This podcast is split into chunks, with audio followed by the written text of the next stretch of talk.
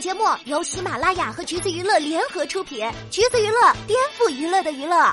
Hello，大家好，欢迎收听橘子新鲜报，我是橘子君钓儿。不知道最近啊，大家有没有被袁立还有斯琴高娃两个人刷屏？打开某音是他俩的采访，B 站上以他俩为关键词的视频播放量高到吓人。真的是没想到，时隔好几年，他俩竟然以新组合上了热搜，叫高原反应。而这次上热搜呢，源自两人多年前的一段群访视频被翻了出来。当时工作人员问斯琴高娃会不会对那时怀孕的袁立分享经验，一边的斯琴高娃入定五秒后，才小心翼翼地给出答案，说他需要的话。紧接着又当场表演一个皮笑肉不笑。稍稍有点尴尬哈，但是呢，也从始至终对同事的隐私保持着尊重态度。结果呢，一旁的袁立不知道受啥刺激，当场投下一枚重磅炸弹，驴唇不对马嘴的来了一句：“斯琴高娃老师打了羊胎素了。”一旁的斯琴高娃老师一秒惊呆，气到眉毛都挑起来了，当着那么多机器都忍不住翻了个白眼儿，把情绪明晃晃的放在脸上。而反观袁立那边呢，是干脆把发言变成武器，先是爆出同事隐私，之后又赶快找补一句：“这是可以说的吗？”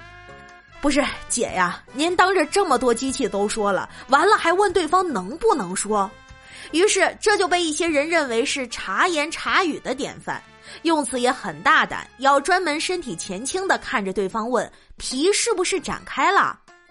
暗流涌动中，谁也不让谁，于是两人这段互动也被认为是勾心斗角的经典教材了。但其实这段采访啊，在四年前已经火了一波了。具体契机是那时袁立上了蓝台的一个演员竞技类节目，结果现场就是一个彻底放飞的状态。张国立、宋丹丹两位圈内前辈都没能把他拉回节目流程里，节目里的表现引起争议，这段采访也连带着被翻了出来。而如今再次火起来呢，其实是源自一位 UP 主的二创。一个月前，UP 主基米流还原了这场两人的经典采访，从妆容还有对话时的表情神情，真的是拿捏住了精髓。而随着这段二创的火爆，一方面呢是有人玩梗，各种二创的衍生版本也出来了；另一方面是关于两人的舆论也有了变化。四年前，虽然有不少人骂袁立主动挑事儿，但还是有一些靠着他过往演过的角色滤镜怜爱他的。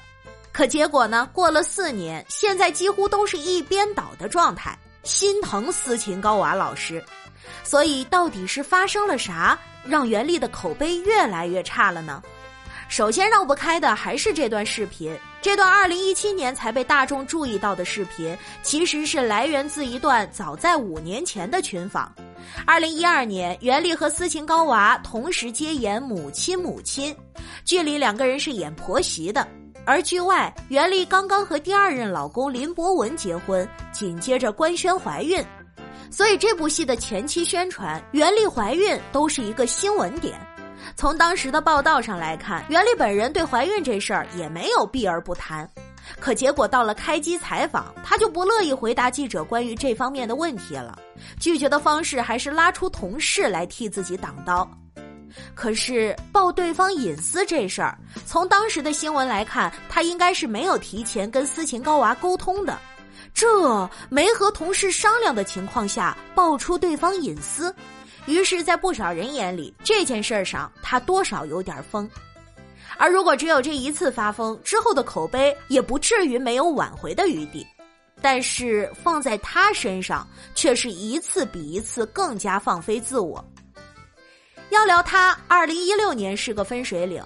之前更多人认识他是因为演员身份，最有代表性的角色就是《铁齿铜牙》里的杜小月，灵动活泼，每一个眼神都是戏。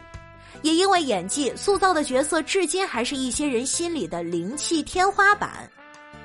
十一年前和前夫赵岭离婚后，她嫁给了加拿大人林博文，之后就退圈和老公一起到了加拿大生活。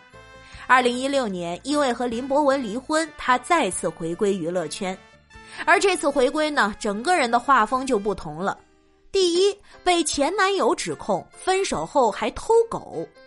三年前两人分手之际，她前男友发微博说狗被偷了，于是就有不少人猜测是袁丽偷的。期间，一个自称是袁丽朋友的账号发声说，当时这个狗花了两万六，男方出了两万四，袁丽出了两千。从出资额上来说，两人都出了钱，算是狗的共同主人，所以不算偷。结果呢，去年立刻被打脸。前男友表示，钱是我一个人付的，狗也是他趁我不在公司的时候偷的。在辅助看袁丽曾经晒出的狗子照片，和她男朋友晒出的狗还是挺像的。其二就是一些发疯文学了。二零一八年，他发了两条关于李冰冰的微博，一说人家是县城柴火妞，又暗指人家整容。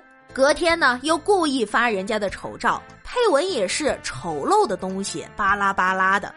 可是咱就说哈，来自小地方还有整容，这些是啥值得嘲的点吗？